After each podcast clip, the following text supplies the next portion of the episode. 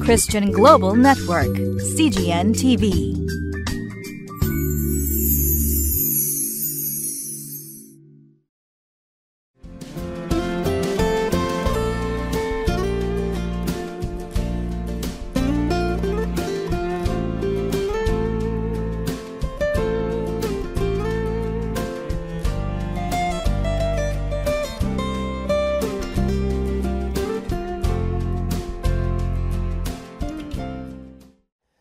すっかり春めいてまいりました。皆さんいかがお過ごしでしょうか？え今日は3月の27日。タイトルは罪の目を見分けてください。本文のテキストは列王記第一2章の13節から25節になります。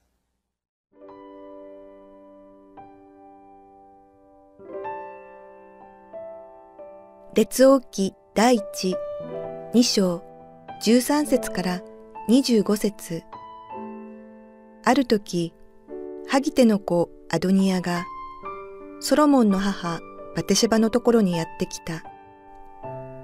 彼女は平和なことで来たのですか？と尋ねた。彼は平和なことですと答えて、さらに言った。あなたにお話ししたいことがあるのですが、すると彼女は言った。話してごらんなさい。彼は言った。ご存知のように、王位は私のものであるはずですし、すべてのイスラエルは私が王となるのを期待していました。それなのに、王位は転じて私の弟のものとなりました。主によって彼のものとなったからです。今、あなたに一つのお願いがあります。断らないでください。彼女は彼に言った。話してごらんなさい。彼は言った。どうかソロモン王に頼んでください。あなたからなら断らないでしょうから。シュネム人の女、アビシャグを私に与えて私の妻にしてください。そこでバテシェバは、よろしい、私から王にあなたのことを話してあげましょう、と言った。バテシェバはアドニアのことを話すために、ソロモン王のところに行った。王は立ち上がって彼女を迎え、彼女にお辞儀をして自分の王座に戻った。王の母のために他の王座を設けさせたので、彼女は彼の右に座った。そこで彼女は言った。あなたに一つの小さなお願いがあります。断らないでください。王は彼女に言った。母上、その願い事を聞かせてください。お断りしないでしょうから。彼女は言った。シュネム人の女、アビシャグをあなたの兄のアドニアに妻として与えてやってください。ソロモン王は母に答えて言った。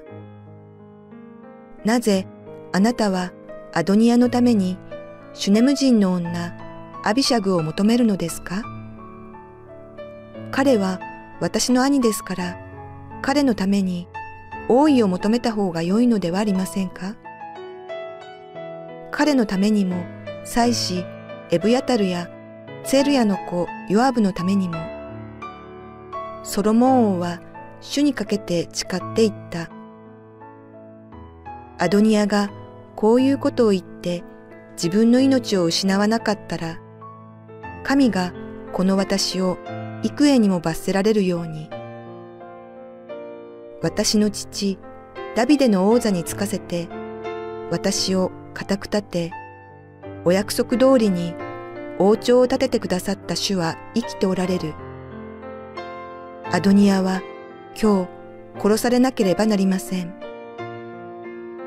こうしてソロモン王はエホヤダの子ベナヤを使わしてアドニアを討ち取らせたので彼は死んだ。え今日の本文なんですけれどもその背景です。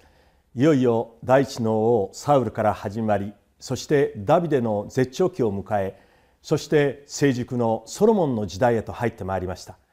ソロモン王が建てられた時に神様は一つの生産をされます、私たちが今日も見ておりますともちろん悔い改めた者に神様は清めと許しを与え全ての罪を忘れ去ってくださる神様です。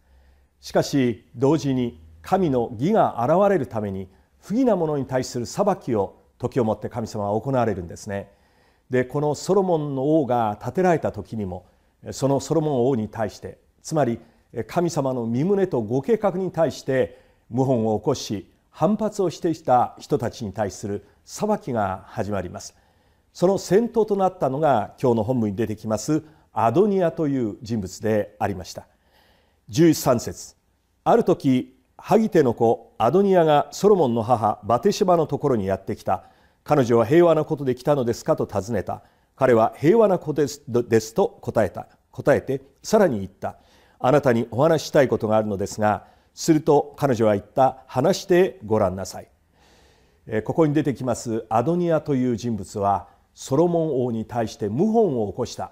つまり今日で言うと、まあ、クーデターを起こして自分が王になろうとしたそういう人物であったわけです。しかしその兄弟のゆえに、え、このソロモンはアドニアを生かしておくんですね。つまり当然ながらクーデターの首謀者ですから、え、処刑されてもおかしくなかった、まあ、殺されてもおかしくなかったわけですけれど、え、ソロモン王は生かしておいたわけです。ところがそのアドニアがあこのソロモンの母にあたりますバテシバに対して一つの願いがあるんだと言って出かけてくるわけです。まあ、何かあるのかなといぶかしがっていたと思うんですねバテシバも。15節です。彼は言ったご存知のように王位は私のものであるはずですしすべてのイスラエルは私が王となるのを期待していました。それなのに王位は転じて私の弟のものとなりました主によって彼のものとなったからです今あなたに一つのお願いがあります。断らないでください。彼女は彼に言ったお話え話してごらんなさい。この文章を見る限りこのアノディアという人は、まあ、自分が本来は王になるはずだったのに弟のソロモンに捕らえてしまったんだということをこのように考えていたようです。もちろんこのことは神様のご計画によることであって人間の技によるものでなかったことは明確です。しかし彼がどれほど自分のしたことを反省し主なる神様に反逆をしたのかということについて彼にはどうも分かっていないそういう風があります。まあ、自分を常に中心に考える人はまさに罪人だということができます。しかし罪のないものを聖書は義人と言っております。つまり神を中心にして生きる人たちなんですね。ソロモンとこのアノニアの違いを考えてみた時に神を中心にしていたか自分を中心にしていたかこのことが起こったこの事故の後にこのことが明確に分かったのではないでしょうか。しかしアドニア自身もここに15節にこう言っていますよね。主によって彼のものとなったからです。でも彼がどれほど主のものによってなったかということを理解をしていたか、まあ、これについても少し疑問が残るところです。17節彼は言った。どうかソロモン王に頼んでください。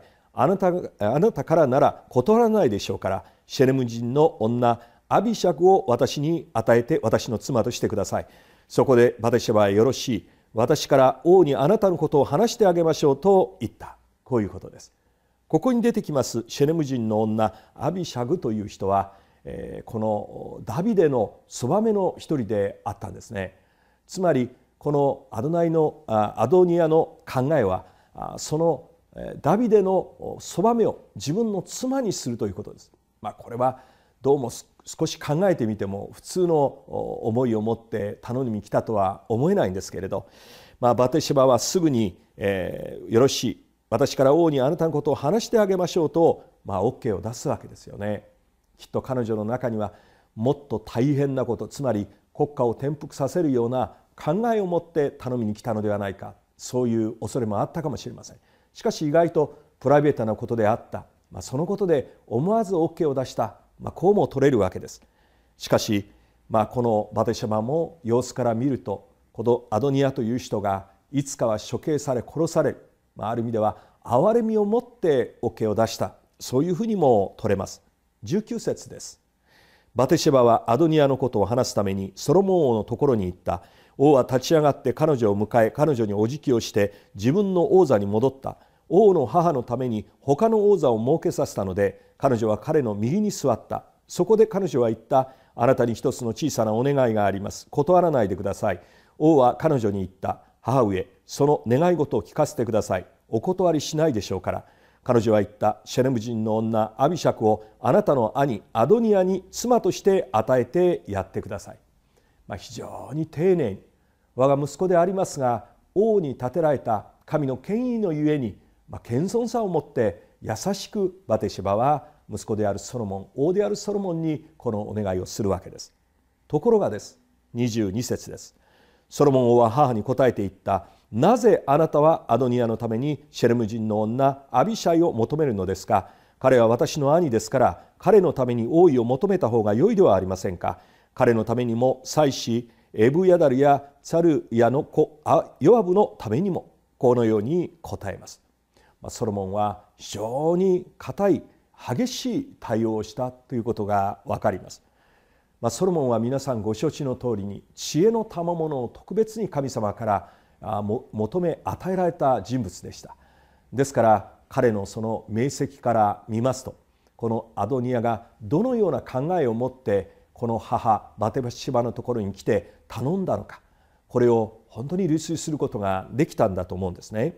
まあ、簡単にその願いを見なかったと思います。まあ、新たな反逆つまりクーデターの時を狙っているのではないか、まあ、そのようにも思えたと思います。アドニアの過ちがこのようなところにも本当によく現れています。23節からです。ソロモンは主にかけて誓っていった。アドニアがこういうことを言って自分の命を失わなかったら神がこの私を幾重にも罰せられるように私の父ダビデの王座について私を固く立てお約束通りに王朝を立ててくださった主は生きておられアドニアは今日殺さなければなりません。こうしてソロモン王はエホヤダの子ベーナヤを使わしてアドニアを討ち取らせたので彼は死んだとあります。アドニアという人がなぜこのような結末に至ったのか。神様の猶予の中憐れみの中慈悲の中に生かされている人でした。しかしこのようにして自らの過ちを通して結局処刑され殺されてしまう。そういうふうになってしまいました、えアドニアの過ちはここにあったと思います。神様の主権を認めるということを誤ったと思います。つまり主権を認めていないということだったと思います。先にこの弟ソロモンが王になったということについても彼はその13節からに言っておりましたよね。主のによって建てられたのにと言いながら本来は自分が王になるはずだったのにと言っていました。主の主権を認めるということはそこにこだわりを持たないということだと思います。今日も神様は私たちにそのようなことを願っておられると思いますね。さらにアドニアの過ち神様の原理よりも人の正当性を押し通そうとしました。つまり当然状況から言えば順序から言えば私が王になるはずだったのにと人間的な考えを持ちました。しかし今日も私たちの生活を見てもそうです。信仰の中にも教会の中にも神様が用いられ働かれるということは人間的な順序やまた考えを超えたところに神様はご計画してそれを取り計らわれることがあります。皆さん神様の働きを信じて委ねてまいりたいと思います。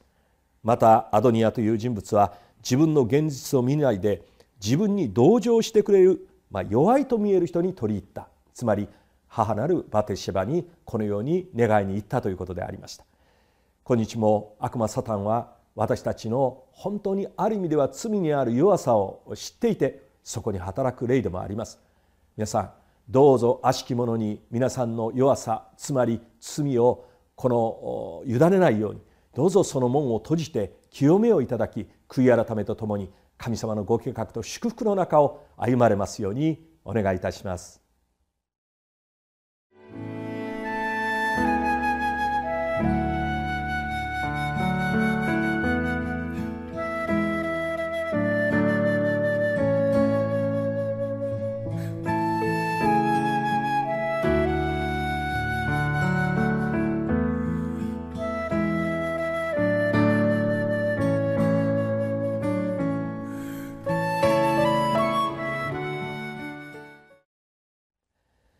人間は自分の願いを叶えようとして生きる、まあ、これは夢を持った者が必ずや行く道でもあるんですね。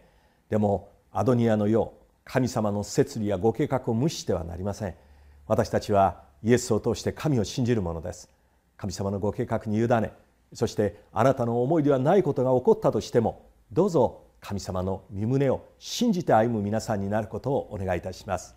お祈りいたしましょう。天の父なる神様今日もあなたが共にいてくださることを感謝します。神様のご栄光を仰ぎイエス様の皆でお祈りいたします。